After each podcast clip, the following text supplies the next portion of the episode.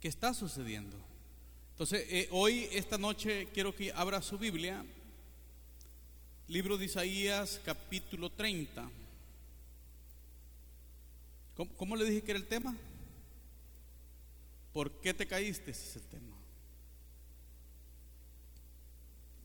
Isaías capítulo 30.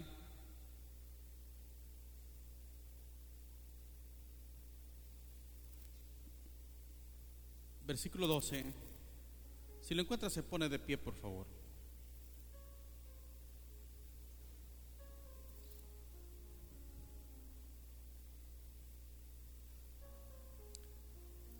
Dice la palabra del Señor, la leemos honrando al Padre, al Hijo y al Espíritu Santo.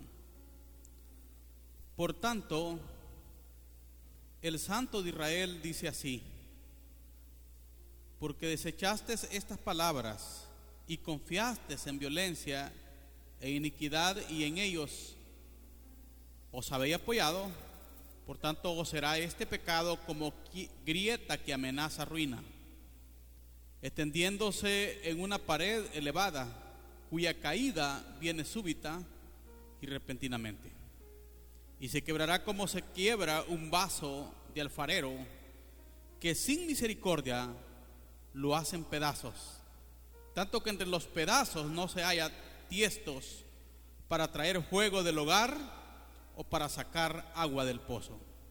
Porque así dijo Jehová el Señor, el Santo de Israel, en el descanso y en reposo seréis salvos, en quietud y en confianza será vuestra fortaleza y no, ¿qué dice ahí? Quisiste. Padre, te damos gracias, bendecimos tu nombre. Te pedimos, Señor, esta noche, que esta palabra llegue a lo más profundo de cada corazón. Habla nuestras vidas, edifícanos, Señor, llénanos. Gracias te damos, Jesús. Gracias, Dios. Amén, Señor. Y amén. Tome su asiento. ¿Por qué te caíste? Naturalmente nadie quiere perder en ningún instante, ¿no es cierto? Y cuando, como no nací con, ese fin de ser un perdedor, cuando me toca perder, muchas veces entra soberbia en mí. Y al entrar soberbia, eso me niebla la visión espiritual. Y no logro ver la realidad que está pasando. O culpo a otros o me vuelvo yo o un superhombre o un soberbio espiritual o un soberbio pasivo. Y eso es grave. El contexto de este pasaje, Judá estaba a punto de ser, hermanos, invadido por Egipto. Los asirios lo iban a invadir por las acciones que ellos tenían. Si usted lee el versículo 1 del capítulo 30, vea cómo comienza el profeta diciendo, ay, de los hijos que se apartan, dice Jehová, para tomar consejo y no de mí, para cobijarse con cubierta y no de mi espíritu, añadiendo pecado a pecado. Versículo 2 de que se apartan para descender a Egipto y no han preguntado de mi boca para fortalecerse con la fortaleza de Faraón y poner su esperanza en la sombra de Egipto. Pero si usted lee eso y se va al, al versículo 12, por tanto el Santo de Israel dice así, porque desechaste estas palabras. ¿Qué desechó? La palabra de Dios. Hermano, en el momento, por difícil por dura que sea la dificultad, nunca se olvide de lo que Dios dice. Nunca deseche su palabra. Manténgase firme allí, que Dios siempre dará la victoria a aquellos que siguen creyendo en Él. El Señor le dice por medio del profeta Isaías que por haber desechado sus palabras y no haber confiado en su promesa, serían quebrantados. Yo le pregunto esta noche, ¿usted sigue confiando en Dios? ¿Sigue creyendo que Dios está en medio de esta pandemia, en medio de su pueblo? ¿Cree usted que la mano de Dios está con nosotros y que Él no nos dejará perder? ¿Que Él nos llevará de gloria en gloria y nos dará victoria siempre? ¿Cree eso usted? De repente, pues bueno, ya que no hizo nada, voy a hacer algo yo por la vida. Y entonces viene el quebrantamiento y vienen las dificultades. Nada, hermanos, llegó de la nada. De repente desechamos, Dios siempre nos dio una palabra. A los pastores, por ejemplo. Mire, yo, leí un escrito de una persona, llamarse a ser pastor, que no es, ni, ni de un impío una conversación así. Porque ahí está la soberbia. No queremos aceptar que estamos fallando en algo y que hemos perdido algo. Entonces, ¿por qué? El Señor dice categóricamente, porque desechaste mi palabra. Yo te dije. ¿Cómo decían de cartón antes? Te lo dije, Chele. ¿A cuántos muchas veces se nos ha advertido algo, no entendimos y fracasamos? Y el Señor te dice, te fuiste, descendiste a Egipto, me desechaste a mí, no pediste consejo. No pediste consejo. ¿Qué haría Jesús en este caso? No dijiste. Resolviste las cosas a tu manera y ahora estás enredado. Entonces, ¿por qué? Porque ponemos, hermanos, la confianza en las cosas visibles. Lea el versículo 7, por favor. Ciertamente Egipto en vano y inútilmente dará ayuda por tanto yo le di voces que su fortaleza sería estarse quietos.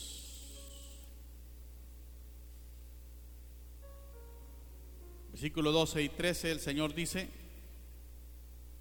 por tanto el Santo de Israel dice así, porque desechaste estas palabras y confiaste en la violencia e iniquidad y en ellos habéis apoyado por tanto, os será este pecado como grieta que amenaza ruina y extendiéndose en una pared elevada, cuya caída viene súbita y repentinamente.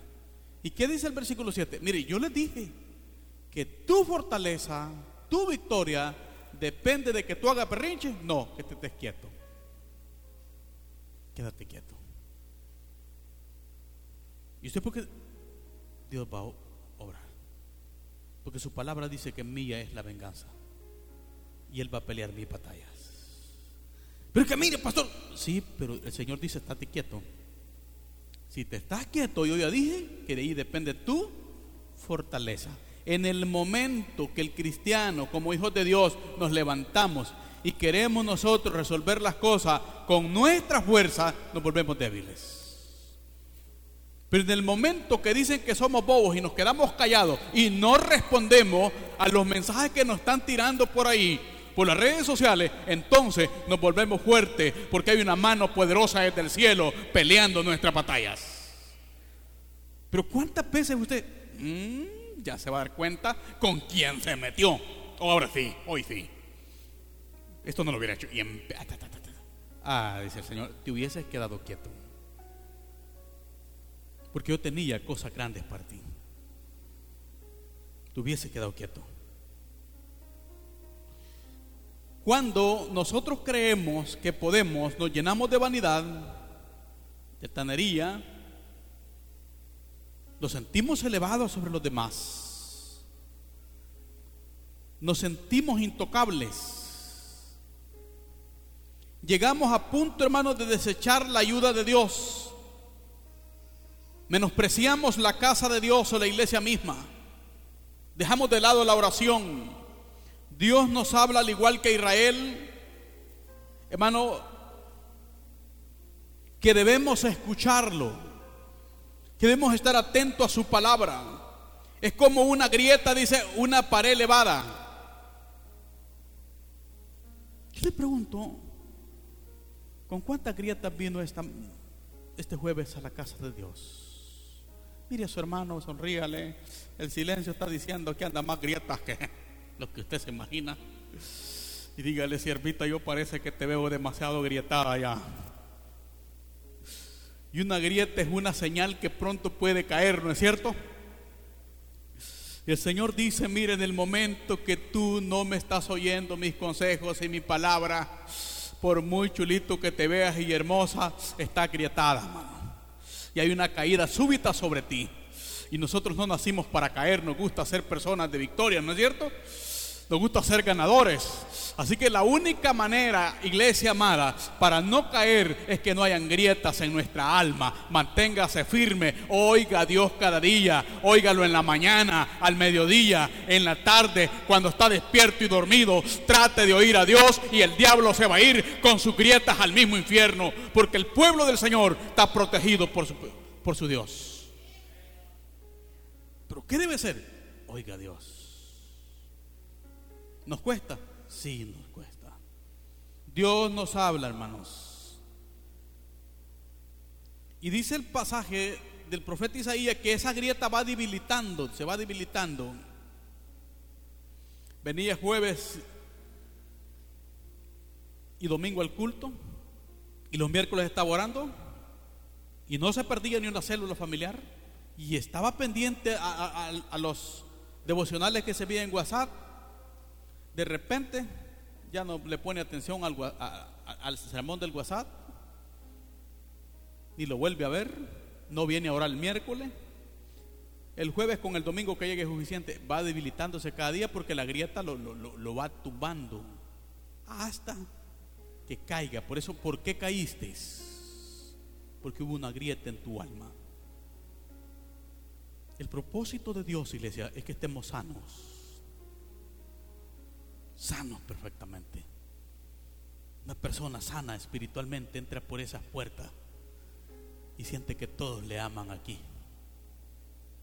Ve hermoso a todos y siente que todos vinieron bien vestidos y con buena fragancia.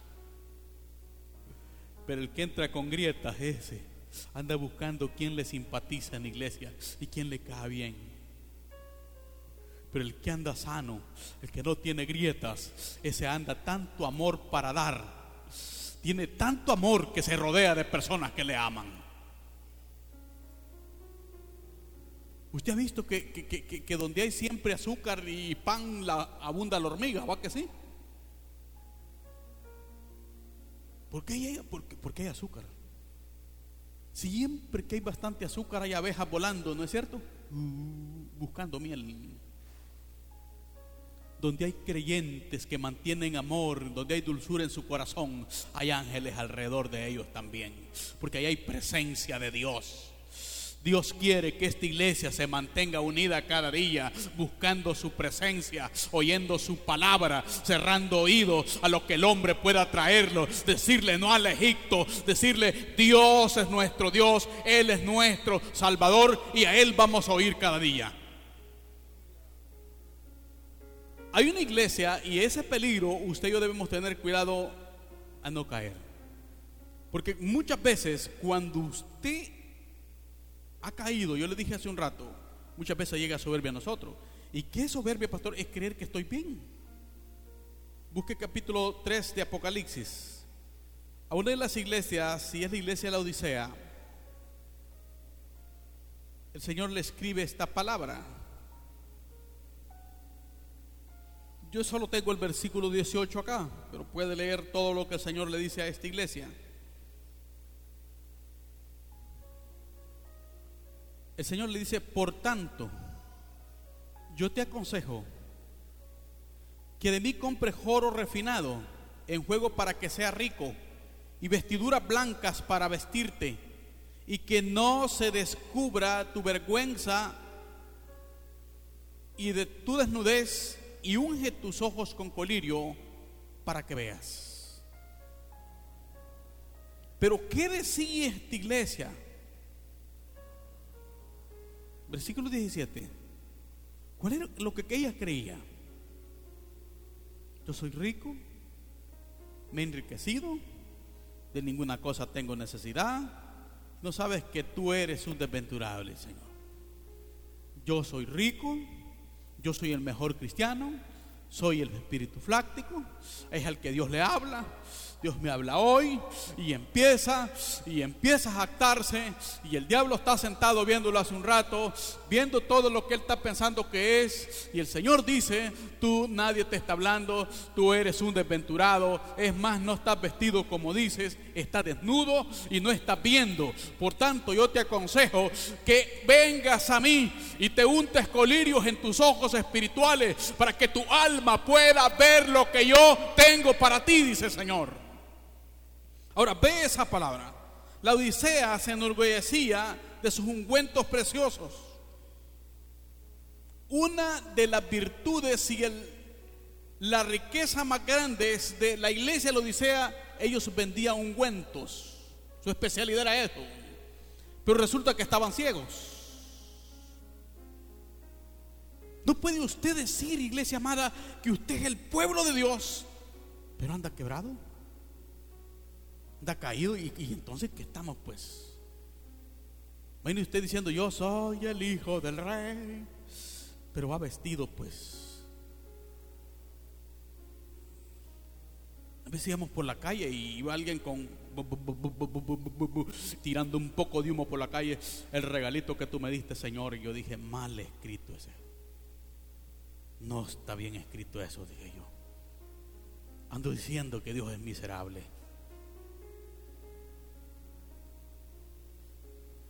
y más adelante iba otro, lo mismo casi. Cuando menos no voy a pie, decía. Ahí está bien, decía yo. Está diciendo que es para mientras. No voy a pata. Ando en algo. Entonces, tiene que concordar lo que usted dice que es con lo que está viviendo. La Odisea vivía una actitud, pero decían ellos o creían ellos que eran algo más. Jesús les muestra a la Odisea que los verdaderos valores no radican en los bienes que tenían. Sus posesiones y logros no tenían valor comparados con los frutos, hermanos, eternos de Dios. Por eso le dice, de mí compres ropa blancas para vestirte, que compres colirio para que veas.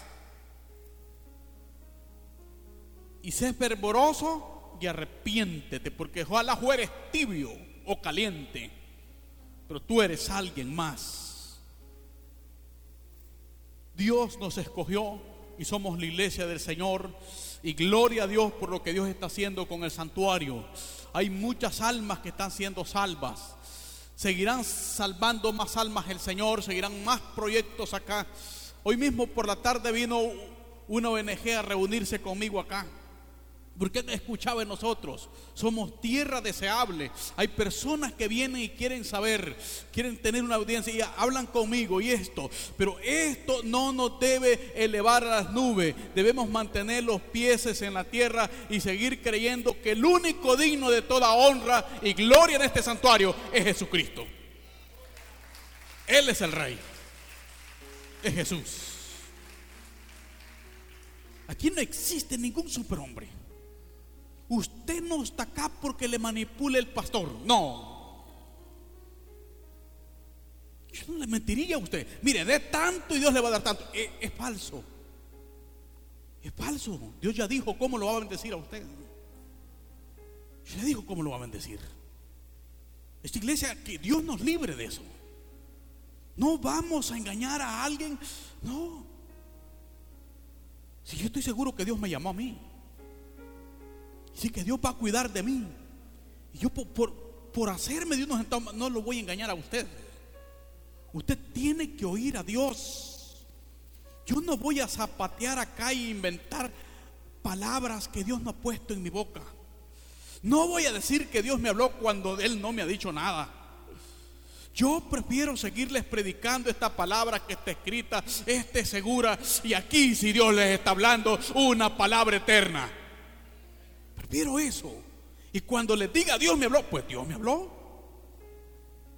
Dios me habló. Alguien dice, mire, Dios me habló. ¿Qué dice usted, pastor? Bueno, él es el que está diciendo. Y Dios le habló, le habló. Pero yo, no, yo soy de esos que Dios me habló, me habló a mí. Y digo, me habló, porque me habló. Pero no estoy de acuerdo a mentir, a manipular, como lo que usted ve que está pasando. Eso pasó en la Odisea. Se engrandecieron todos, somos ricos, no necesitamos de nadie, lo tenemos todo. Y el Señor dijo, estás ciego, estás mal vestido, te falta mucho. Tú necesitas venir a mí. Por eso, ¿por qué es la caída? Porque nosotros creemos muchas veces que estamos bien. Creemos que lo logramos todo. Y porque, en segundo lugar, porque no nos liberamos de nuestra soberbia. Eso traerá quebrantamiento a nuestra vida. Regrese a Isaías versículo 14. Dice el versículo 14. Y se quebrará como se quiebra un vaso de alfarero, que sin misericordia lo hacen pedazos. Tanto que entre los pedazos no se haya tiestos para traer fuego del, del hogar o para sacar agua del pozo. ¿Cuántos estamos esta noche acá que tenemos más de 40? ¿Usted se acuerda de las famosas tinajitas donde nos guardaban agua para tomar? Va? Hoy es el UACE, en ese entonces era tinaja. En la olla que cocía los frijoles la, hermana, algunas todavía quizás lo, lo siguen haciendo, la olla de barro. Dice el Señor, vea cómo compara la figura que él utiliza la persona que no oye a Dios, dice, y no pone atención, y viene acá a pasear y no me pone atención a mi palabra, porque hay creyentes que cuando viene el mensaje quieren estar en el cafetín o algo otro te gana de ir al baño. Cuando te llegue la prueba, te vas a quebrar como una ollita de esas, dices. Agarre una olla usted y tírela así. A ver, ¿cuántos pedazos cree que queda, queda al tirarla de altura? No te servirá ni siquiera para agarrar juego de la casa y trasladarlo para otro lugar o para sacar agua. Ya no, está quebrada. Son un tiesto quebrado. Querido, dígame, ¿no ha encontrado usted a un creyente que anduvo con usted acá, se congregó acá? ¿No lo ha encontrado acaso? Y lo que hace es agachar si no lo vuelve a ver. Porque es un tiesto quebrado. Y si lo encuentra en redes sociales, lo que hace es insultarlo a usted, hablar barbaridad de usted. ¿Por qué? Es un tiesto quebrado. No sostiene ni una gota de agua ya. No se moleste usted, usted diga, tiene razón porque habla así, porque escribe así, porque él no puede sostener agua. ¿Qué puede sostener la presencia de un Espíritu Santo? Alguien que vive quebrado. Pero aquellos que están enteros pueden seguir siendo útiles para gloria y alabanza de Dios. Entonces, ¿cómo mantenerme haciendo cosas buenas, pastor? Que no se quiebre. Manténgase ahí.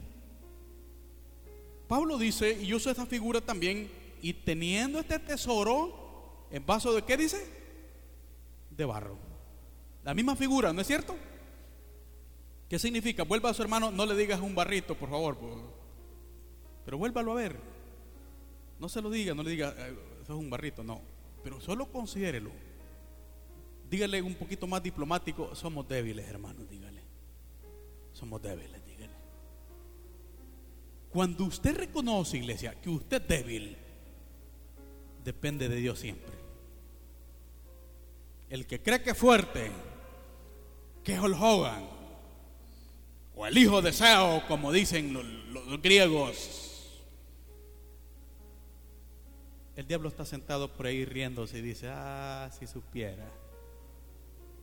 Si vos no has caído porque yo no he querido. Si no pecas porque no te ha llegado oportunidad. A la primera que te llegue y estás abajo, dice. Por eso, nunca olvide esa parte. Dice el Levíticos capítulo 26 y versículo 19. Busquen su Biblia. Ve ese, versículo. Y quebrantaré la soberbia de vuestro orgullo.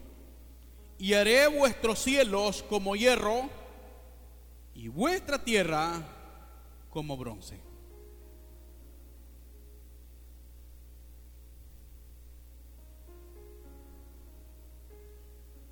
Alguno que por casualidad ha estado preso acá entiende este versículo?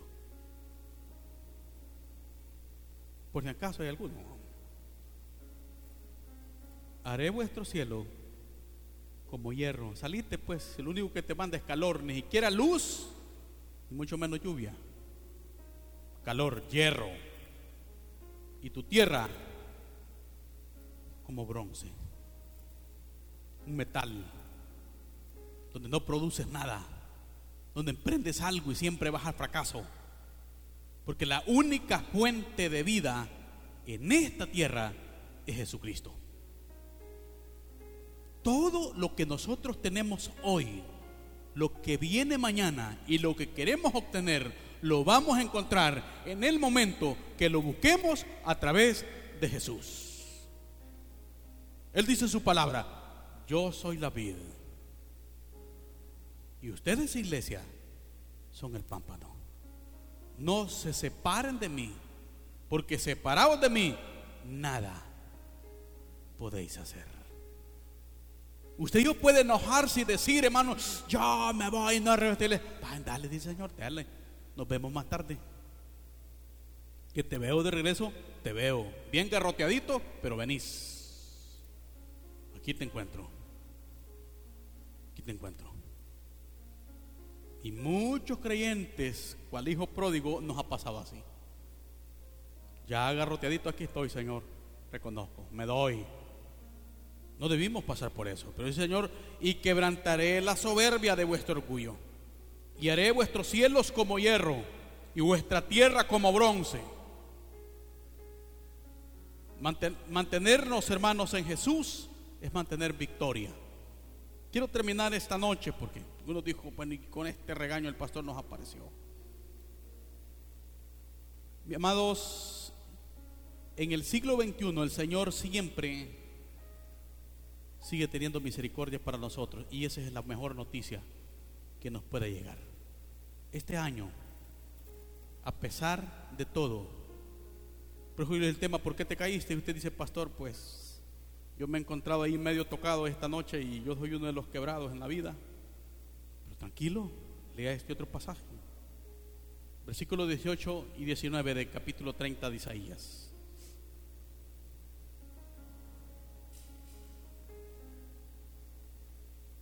Por tanto, Jehová esperará, esperará para, para tener piedad de vosotros. Por tanto, será exaltado teniendo de vosotros misericordia porque Jehová es Dios justo, bienaventurado todos los que confían en Él. Ciertamente el pueblo morará en Sión y en Jerusalén nunca más llorarás. El que tiene misericordia se apiadará de ti al oír la voz de tu clamor, te responderá. Yo no sé si usted, pues yo cuando leí esa palabra me sentí lleno de mucha bendición y bienaventurado. Tenemos un Dios de misericordia, dije yo. Me he ganado muchos garrotazos en la vida, dije yo. Muchas veces que me ha ido mal han sido mis decisiones. Pero el Señor dice que es un Dios de misericordia. Una palabra, Él te... Cualquiera de nosotros puede tomar decisiones equivocadas y decir que no y hacer berrinche. Y el Señor dice, yo me siento y te espero, mi hijo. Aquí te espero. Dale. Y se pierde por varios días el hermano. Y la familia no sabe dónde está. Y lo único que lo acompañan son moscas. Pero el Señor ahí está esperando con paciencia. Porque le perteneces a Él porque eres su pueblo, porque Él nos compró con su sangre, porque tenemos el sello del Espíritu Santo. Y porque tarde o temprano tus ojos se van a abrir y te vas a dar cuenta que no naciste para vivir en la miseria donde el diablo te ha llevado, que no hay un lugar más seguro que estar en la casa de Dios para adorar y contemplar su gloria siempre. Señor, esa es la palabra. Yo te espero, dice el Señor. El Señor aún tiene misericordia y está esperando que reconozcamos que nuestros pecados no deben continuar. Cuesta ser humilde. Sí, cuesta. Pero el Señor dijo, aprended de mí, que soy manso y humilde. Si hay cosas muy difíciles en la vida para el ser humano, es obedecer. Fíjense que esta semana estuvimos con los señores de inteligencia policial de, de, de Usulután compartiendo un desayuno y dándoles un devocional. Pero habíamos varios, nos presentaron como capellanes del departamento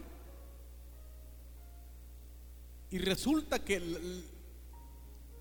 los pastores que llegamos para ahí, me voy a atrever a decir, el más nuevo, o que humanamente cada el menos digno, es el que predica a los policías y los demás estuvimos sentados ahí. Sí, sentados, predicando con nuestra presencia ahí.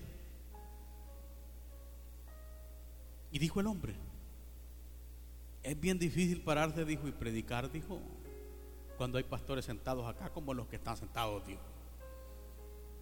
Y mientras él empezó en eso, yo dije, es difícil entender, ser humilde y entender que hay momentos que te toca estar sentado para oír a otro. Pero Jesús, sin tener un solo título, él llegaba al templo y se sentaba porque él no era el sumo sacerdote del templo. Y era el Hijo de Dios. Y se sentó. Y después, uno no sabía con quiénes estaba ahí, porque estamos hablando de inteligencia, todos de civil y bien vestidos y todo. Luego nos damos cuenta que todos son de inteligencia policial. Llegan y nos dicen, pastor, gracias, Dios le bendiga. Qué bueno, pastor. Y hemos programado una actividad acá en el santuario, donde los vamos a reunir a ellos también. Les vamos a compartir un desayuno como santuario a ellos y les vamos a dar una palabra. Porque son personas que necesitan de Dios. Y esa palabra que ese, que ese pastor le da, una palabra que lo llevó y toca su corazón, les hace entender que el razonamiento humano o aquel ser humano que se siente inteligente, pero vive lejos de Dios, es más necio que lo que él creía que era. Y el Señor dice, yo voy a castigar tu soberbia. Pero aquellos que he sellado yo los voy a esperar, me siento esperarte. Como cuando el padre o madre está viendo el cipote cuánto berrinche le está haciendo y él lo ama tanto, pero ahí lo está dejando. O lo se la va contando. De repente lo llama, bueno, ven mi hijo, te toca. Y lo castiga y el cipote pensó que nunca el papá le iba a poner una mano encima, pero el papá dijo, no, es necesario que lo haga. Pero en medio de ese castigo hay un amor profundo. Es el que Dios tiene por nosotros. Yo lo haré, dice el Señor. Vea lo que dice el apóstol Pedro en 1 Pedro 5, 6.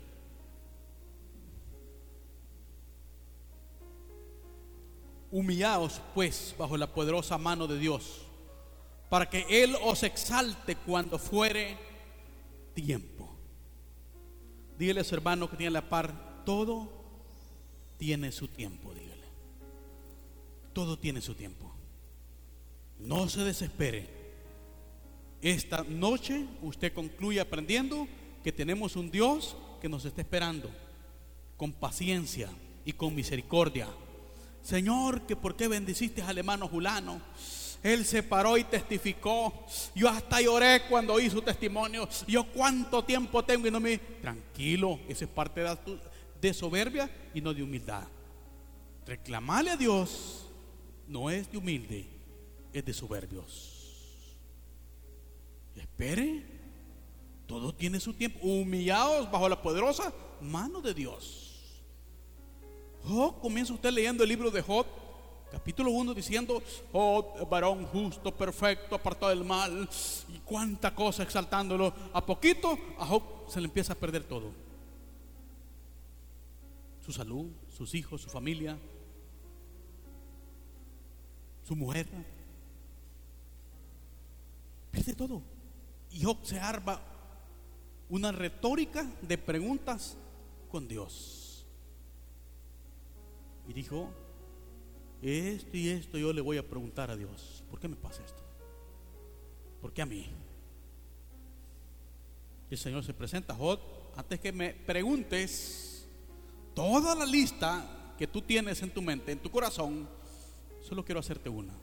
¿Dónde estabas tú cuando yo creaba el cielo y la tierra y todo lo que en ella habita? Jod dijo, yo estaba bromeando, ya no le pregunto nada. Porque se dio cuenta que Dios tiene control de todo. Solo humíllese delante de Dios. Espere en Dios que eso pasará. Eso pasará. Usted no vino, hermanos, para confiar en un hombre. Usted no vino para poner su confianza en ningún pastor, en ninguna persona de esta tierra. Su fe está arraigada en Cristo Jesús. Usted de las personas que está seguro de que está seguro que Jesús ha resucitado. Mire, yo cuando veo, y digo con mucho respeto, al faltar la ética, a un miembro de la luz del mundo, con un tremendo intelecto, es más, diputado de la República El Salvador, y adorando a Samuel Arón y diciendo que es inocente, este individuo que está detenido en Estados Unidos, yo mi fe aumenta. Porque yo digo, si este cabeza de chorlito es tan firme su fe en un hombre pecador, cuánto mayor que estoy adorando a un Dios que vive y permanece para siempre.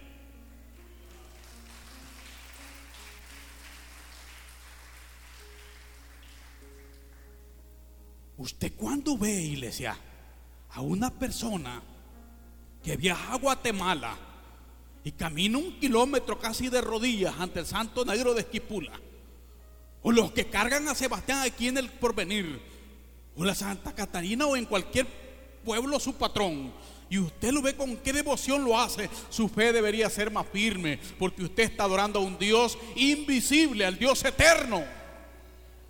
Y esa gente, ¿cómo, hermanos, son devotos y ahí están creyendo a algo que hay que cargarlo? Imagínate yo cargando a mi Dios diciendo, Señor, tú me vas a hacer milagro, Padre. Ayúdame vos que esto pesa. Y entre cuatro llevándole, tú me lo vas a hacer, Señor. Y entonces, ¿qué fe tengo? Eso sobrepasa todo. Ahora usted que sabe que usted nunca ha cargado a Dios, con todo lo contrario, Él nos ha cargado a nosotros. Usted nunca lo ha ayudado a Él, Él le ha dado a usted, hermanos. Entonces, ¿por qué no seguir creyendo en Dios? Manténgase firme y no permita que el diablo lleve grietas a su corazón.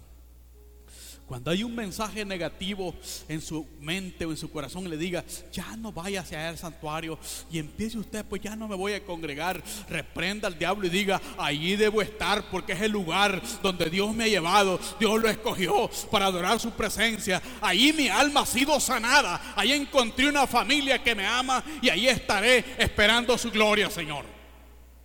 manténgase firme, iglesia. Pedro nos recuerda que el reconocimiento de Dios es más valioso que la alabanza humana. Los hombres pueden decir cuántas cosas nosotros. Mire, lo importante es, ¿qué dice Dios de usted?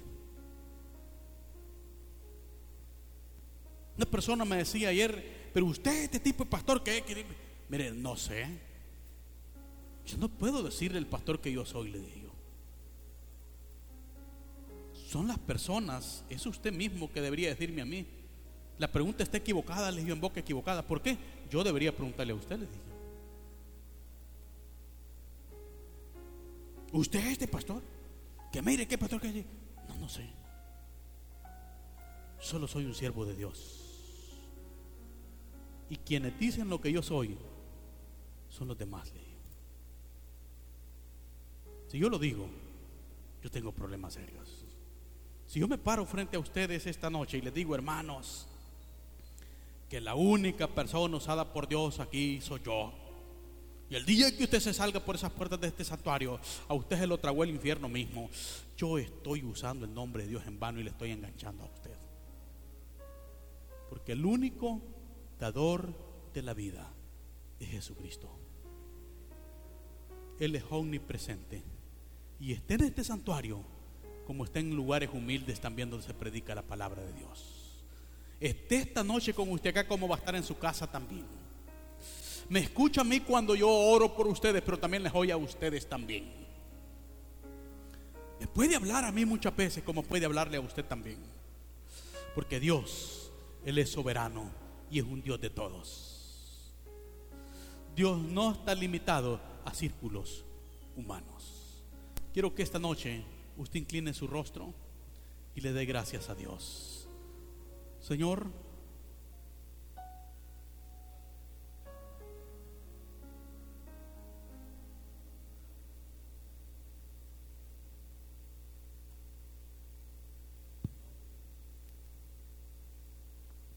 te ruego, Señor, esta noche, Señor,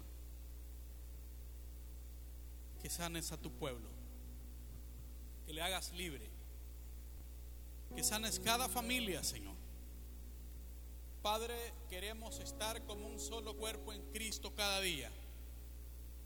Deseamos vencer cada mañana, Señor, cualquier sea la tentación que el enemigo quiera ponernos, Señor. Te pido en el nombre de Jesús por tu iglesia hoy, Señor. Gracias te damos esta noche, Señor. Yo quiero que, que le dé gracias a Dios. Diga, Señor, quiero hoy esta noche agradecerte. Tú me escogiste. Yo no sé, iglesia, lo que tú puedes estar pasando. Seguramente Satanás quería poner grietas en tu alma ya, debilitar tu corazón. Pero hoy es el momento donde tú le digas a Dios, Señor, Hoy Jesús me pongo en tus manos. Yo te pido, Señor, pueda sanar mi alma, unir mi familia, salvarles. Padre, te ruego, Señor. Yo te pido en el nombre de Jesús, por favor. Aparta, Señor, de nosotros todo orgullo, toda soberbia permita, Señor, que ocupemos tu lugar. Y limitemos tu espacio, Señor, en nuestro corazón. Yo te pido, Señor, que este santuario siga brillando de tu presencia. De tu unción, Espíritu Santo. Gracias, Señor. Gracias, Dios. Te exaltamos. Decimos tu nombre. Oramos por cada pastor, cada ministerio que predica la palabra sin importar el nombre denominacional, Señor. Úsales. Pero también protege, Señor, ese siervo. Oramos esta noche, Padre, por cada familia del santuario, por protección. Que cese la pandemia, que cese el luto, Señor, por favor. Oramos por protección en la familia, Jesús. Gracias te damos hoy, Señor. Tenemos amigos entre nosotros. Yo quiero que siga orando usted. Los amigos que están entre nosotros los invitamos a venir a Jesús. No se vaya sin Jesús. No se vaya sin Dios esta noche. Es el momento. Vení luego, dice el Señor, y estemos a cuenta. Si tus pecados fueren como la grana, como la nieve serán emblanquecidos. Si fueren rojos, dice el Señor, vendrán a ser como blanca lana. Estemos a cuenta. Si oyeres mi voz, dice Jesús, no haga duro tu corazón. Dios te está hablando hoy. Es el momento. Hoy te hablamos de cambio de religión, te hablamos de Jesús. Te hablamos de Jesús. Te hablamos de ser parte de una gran familia. Y es de Jesús. Él es la fuente de salvación. No te hablamos de iglesia, te hablamos de Jesús. Abre hoy tu corazón al Señor. Dios te está llamando hoy. No se vaya sin Jesús. No se vaya sin Cristo. Póngase de pie, iglesia. Y ahí en familia tómese de la mano. Estamos en pandemia, pero en familia usted puede orar ahí. No hay problema. Tómese de la mano ahí. Mientras los hermanos servidores siguen ese llamado, quiero orar con ustedes hoy.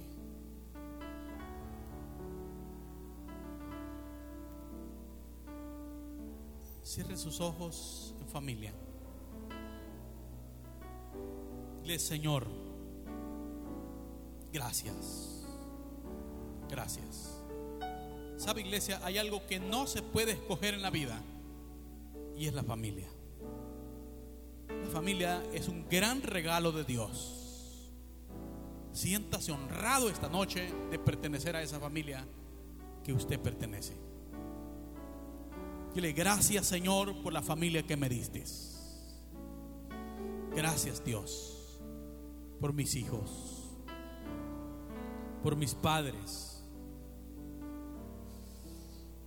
por todo, por esposo, esposa. Dele gracias a Dios por su suegra. Dele gracias Señor. Gracias Padre por esta familia. Gracias Señor. Yo te alabo, Jesús. Bendigo tu nombre, Jesús. Gracias, Señor. Tú eres bueno, Dios. Gracias. Gracias, Señor, por la iglesia. Tú escogiste, Señor, esta iglesia para mí. Yo aparecí acá, Señor, como un desconocido, más muy conocido para ti. Hoy soy parte de este pueblo, Señor del santuario. Hoy te doy gracias por esta gran familia, Señor, del santuario. Te pido en el nombre de Jesús, Señor, para que tú bendigas cada familia. Vamos, quiero que sigas orando ahí donde estás en familia, menciona apellidos y glorifica el nombre de Dios, Señor. Bendigo familia González, familia Rivas, familia Oliva, familia Morillo, Señor, familia Segovia. Bendigo familia Cruz, familia Bejarano, familia Cisnero, familia Benavides, familia Méndez. Señor, bendigo cada familia de la iglesia, Señor. Bendigo, Señor, que tú, Señor, guardes a cada familia, familia Portillo, Señor. Señor, oramos en el nombre de Jesús. Familia Celaya, familia Núñez. En el nombre de Jesucristo, por familia Enrique, Señor. Familia Bejarano. Padre, en el nombre de Jesús. Se rompe, Señor, toda maldición generacional. Que haya sanidad interior, Señor. Oramos, Padre, para que haya liberación, Señor, del alma. Señor, se cierra toda grieta. En el nombre de Jesús. En el nombre de Jesús, Señor. Se cierra toda grieta, Señor, que el diablo quiso poner para derribar edificios llamados familia para, Señor, desestabilizar esa pared de esa familia. En el nombre de Jesús, Señor. Lo reprendemos hoy, Señor. Declaramos familias en victoria hoy, Señor. Oh Dios, oramos por familia Ochoa, Señor. Declaramos salvación en esa familia. Familia Palma, en el nombre de Jesús, Señor. Familia Sura, familia Calderón, Padre, en el nombre de Jesús, ahora Señor, ahora Padre, se rompe Señor, todo lo que ataba Señor, ahora se rompe en el nombre de Jesús. Oh, gloria a tu nombre, Señor. Somos una familia en Cristo. Quiero que siga luchando por su familia, iglesia. Su victoria es el jueves. Su victoria es este día. Este día que usted pone en las manos de Dios su familia. Es el día de su victoria. Gracias, Señor. Gracias, gracias, gracias, gracias, gracias. Padre, vemos matrimonios unidos cada día más. Hijos liberados. Vientres fértiles. Negocios, Señor, que van de aumento. Oro por ese empleo, Señor. Por esa familia. Padre, oramos en el nombre de Jesús. Por esos documentos, Señor. Migratorios. En el nombre de Jesús clamamos hoy. Oro, Señor, por la Señor, por la salud de esa joven, Señor. Oh Dios, ahora tú eres el Dios del milagro. El médico dice que necesita depender de una pastilla. Tú dices, Señor, en tu palabra que nada hay imposible para ti. Hoy, Señor, te oro en el nombre de Jesús ahora. En el nombre de Jesús.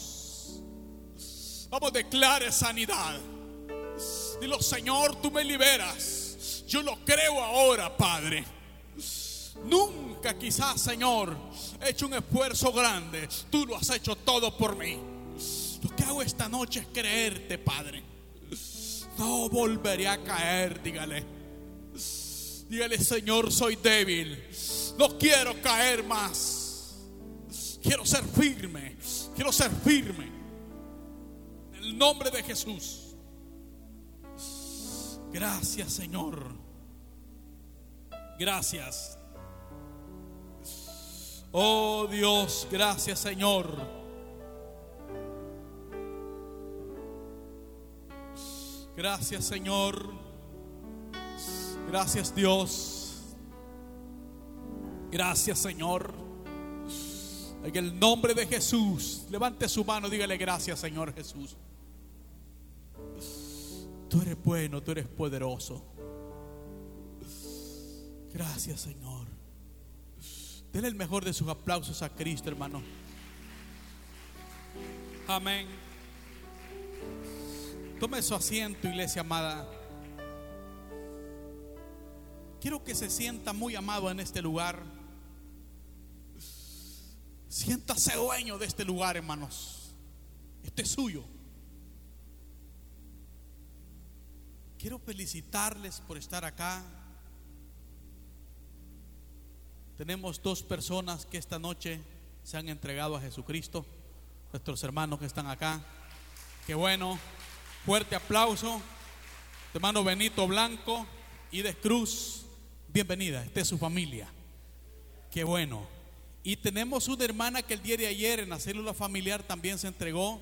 Una Francisca Portillo Palma. Así, es el apellido. ¿ah? Sí, está bienvenida también. Amén.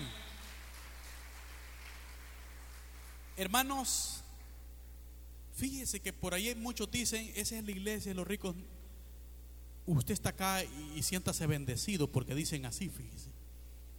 Siéntase pero lleno de mucha bendición. Aquí hay personas muy humildes. Y donde dicen, y la iglesia de los ricos, dele gloria a Dios porque usted está en medio de ellos. Yo quiero que se sienta dueño de esta iglesia, hermanos. Esto es de ustedes. Así siéntase usted. Y cuando ore, gracias Señor por lo que nos ha dado. Miren, estamos preocupados ahorita. Tuvimos una reunión hoy por la mañana con mi hermano Wilfredo. Lo traje porque es el líder que he nombrado de construcción. Y estamos construyendo el proyecto este, Jehová Rafat ahí. Y nuestra meta es inaugurar la clínica en diciembre. Eso nos dijeron. Nos dijeron. Y para la gloria de Dios, ya nos hicieron el primer depósito para comprar mobiliarios. Así que nos vamos a unir todos para terminar ese proyecto porque necesitamos correr, porque en diciembre lo estamos inaugurando. Y vea, vea cómo Dios lleva todo por añadidura. Hoy, antes del culto, vino unas personas de una ONG a reunirse conmigo. Ellos mueven medicina querían traer una brigada médica acá a la iglesia. Y yo le dije, espérense, quiero hacer esto y luego hablamos. Vamos a presentar ese proyecto y vamos a estar en, contacto con este doctor que vino a, visitarme. Entonces Dios está diciendo que aquí está con nosotros, que, está con, que no estamos solos. Dios está hablando. Hay que siéntase parte y orgulloso. Tendremos esa, esa bendición. Tendremos esa dicha donde quizás el día domingo digamos, bueno, los que no les abunda la fe, para que Dios les sane, vaya de que hasta un doctor para que atienda y les dé consulta. Todos los que la fe no les ayuda, salgan del santuario y váyanse para la clínica. Allá está el doctor. Entonces, ah, vamos a tener un doctor de planta todos los domingos de culto que esté atendiendo a los que la fían antillos y que no viven de la acetaminofén, vaya que les den esto menos ven allá. Los que estamos sin pastillas, démosle aquí, mano. Aquí vamos a adorar a Dios. Así que ¿cuántos creen que Dios va a cumplir esos sueños en nosotros? Amén. Así que dele gloria a Dios. Amén. Les amo mucho. Me siento muy orgulloso de ser su pastor. Y no me vean así como medio el tirano, no véanme como su amigo. Sí, la cara ya es así, ya no puedo cambiarla, pero siempre les amo mucho y siempre estaré siempre pensando y orando por. Dios les bendiga. Mi hermano Juan continúa. Si este mensaje ha sido de bendición a tu vida, te invitamos a que repitas la siguiente oración. Señor Jesús, reconozco que soy pecador. Te pido que me perdones y que entres a mi corazón. Te acepto como mi único y suficiente Salvador personal. Sé muy bien que tú pagases en la cruz por todos mis pecados. Hoy te pido a que me ayudes a ser una nueva persona. Cambia todo mi ser te pido que inscribas mi nombre en el libro de la vida eterna. Amén. Si aceptaste a Jesús como tu Salvador, acabas de comenzar una vida nueva y maravillosa en Él. Dios te bendiga.